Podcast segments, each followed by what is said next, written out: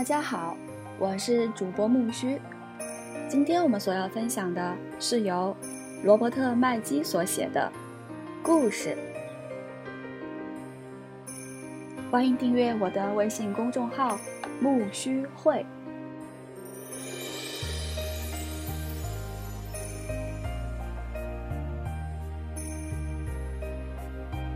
故事材质，观众纽带。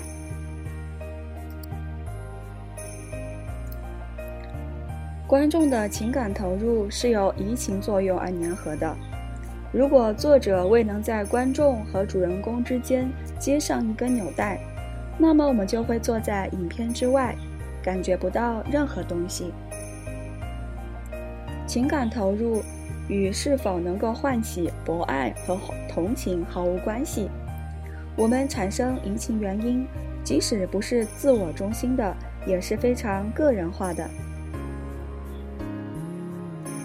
当我们认同一位主人公及其生活的欲望时，事实上是在为我们自己的生活欲望喝彩。通过移情，即通过我们自己与一个虚构人物之间的同理感受，考验并延伸了自己的人性。故事赐予我们，正是这样一种机会，去体验我们自己生活以外的生活。置身于千姿百态的世界和时代，去追求、去抗争、去感受我们深层状态中不同的深度。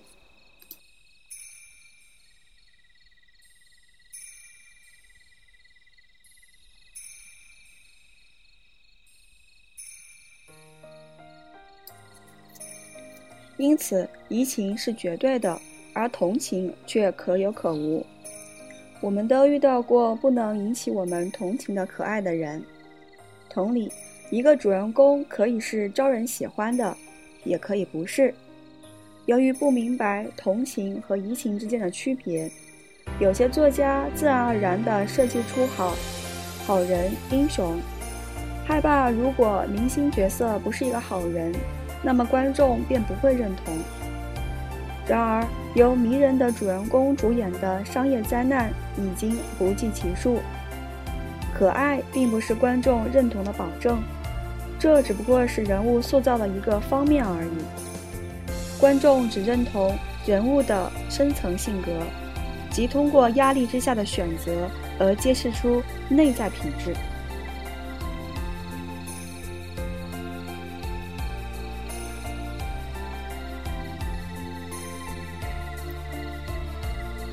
乍看起来，创造移情似乎并不困难。主人公是人，观众也是人。当观众昂首仰望荧幕时，他能看出人物的人性，感觉到自己也共享过这一人性，对主人公产生一种认同感，并一头扎进故事里。事实上，在伟大的作家手中。即使是最不能同情的人物，也能被赋予移情作用。例如麦克白，从客观上来看，他是那样的邪恶。他趁人熟睡之机屠杀了一位仁慈衰老的国王，而国王从来没有伤害过他。实际上，国王被害的当天，正准备要提升麦克白。麦克白随后又谋杀了国王的两个仆人。并降祸于他们。他杀死了自己最好的朋友，最后还派人暗杀了他敌人的妻子和幼儿。他是一个无情的杀人凶手。在莎士比亚笔下，他变成了一个具有移情作用的悲剧英雄。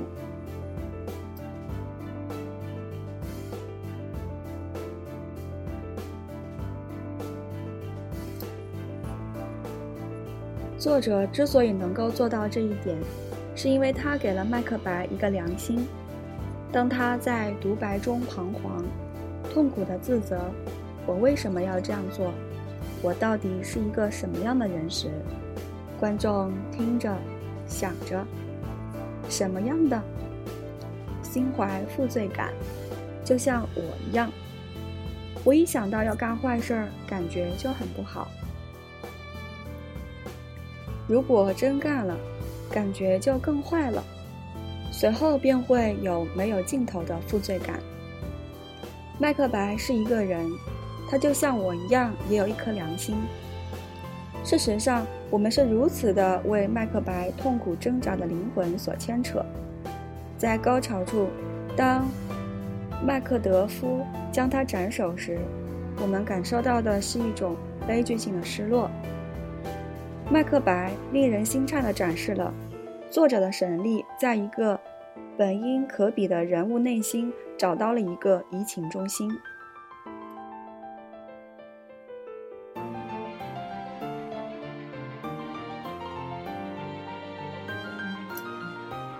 另一方面，近年来的许多影片尽管具有其他可贵的素质，却在这一点上触礁翻船。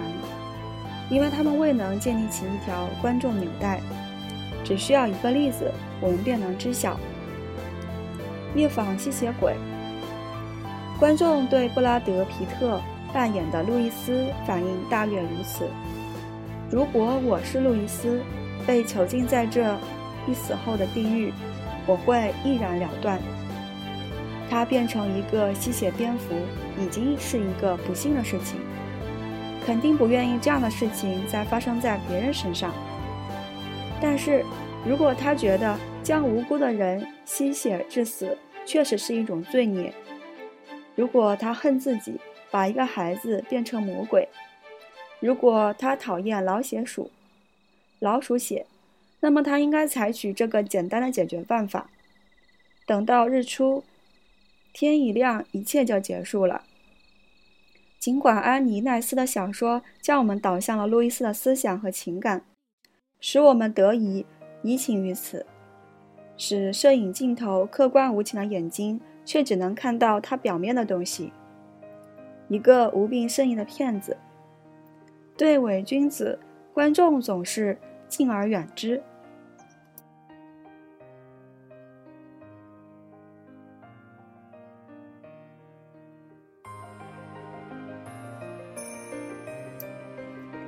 第一步，当你坐下写作时，冥思便开始了。如何开始？我的人物该做什么？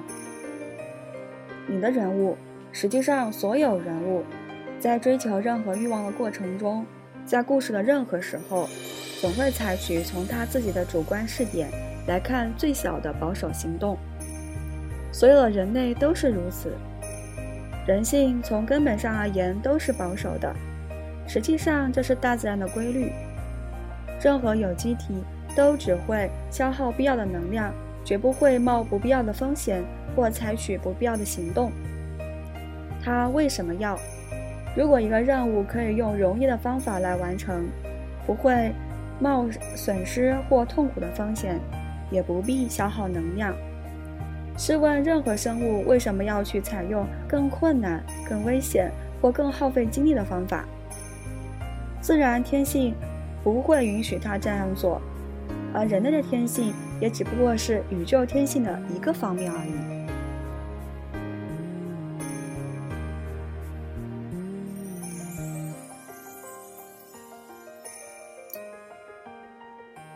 在生活中，我们经常看到有人或动物表现出似乎没有必要的，或是愚蠢的极端行为。但这只是我们对其情境的客观看法。从主观上来看，那一生物从经验深处判断，这一明显不符合时宜的动作就是最小的、保守的和必要的。被认为保守的东西，毕竟都是相对于试点而言的。例如，一个正常人若要进入一所房子，他会采取最小的保守动作，他会去敲门。心想：如果我敲门，门就会被打开，我就会被请进。这是我实现欲望的一个积极步骤。然而，一个武打英雄保守的第一步，则可能是破门而入。他觉得这是慎重而且最小的动作。什么东西是必要而又最小和保守的？是相对于每一个人物在一个特定的时刻的试点而言的。例如，在生活中，我对自己说：“如果我现在过马路，那辆车的距离足以让司机及时看见我。如果必要的话，他会减速，这样我就可以过去了。或者，我找不到多洛雷斯的电话号码，但我知道我的朋友 Jack 有他的电话。如果我打电话给他，因为他是我的朋友，就算他很忙，也会停下手中的工作，把电话号码来告诉我。换言之，在生活中，我们自觉或不自觉地采取行动，而且在大部分时间内，只要我们开口或行动，事情便自然而然地发生了。会在内心想到或感觉到，近似这样的意思。如果在这种情况下，我采取的以最小的保守行动，那么世界将会以这样一种方式对我做出反应。这种反应将是使我得到我需要的东西的一种积极的步骤，而且在生活中，百分之九十九的情况下，我们是对的。司机及时看到了你，踩了一下刹车，你安全地到达马路对面。你打电话给 Jack，抱歉打扰了他，他说没问题，并给了你电话号码。这便是生活经验的主体，时时刻刻如此。但在故事中却绝非如此。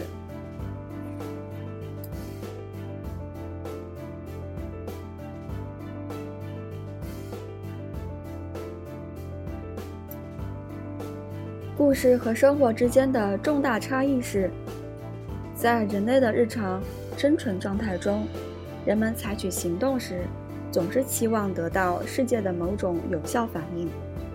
而且总能或多或少地得到他们所期望的东西，而在故事中，这些日常生活的细枝末节则被扬弃。在故事中，我们将精力集中于那一瞬间，且仅仅是那一瞬间。人物在那一瞬间采取行动，期望他的世界做出一个有益的反应。但其行动的效果却是引发了各种对抗力量。人物的世界所做出的反应，要么与他的期望大相径径庭，要么比他期望的反应更加强烈，要么两者兼有。我拿起电话拨通杰克说：“对不起，打扰你了，可是我找不到多洛雷斯的电话，你能不能？”他大叫道：“多洛雷斯，多洛雷斯，你竟敢管我要他的电话！”说着，啪的一声挂断了电话。于是，生活便突然变得趣味盎然了。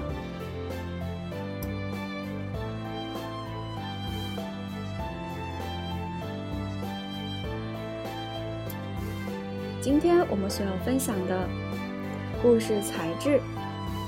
第二，观众纽带和第一步就分享到这儿了。下一期我们所要期待的是故事材质、人物世界。感谢你的收听，我是主播木须，欢迎订阅我的微信公众号“木须会”。让我们期待下期的更新吧，拜拜。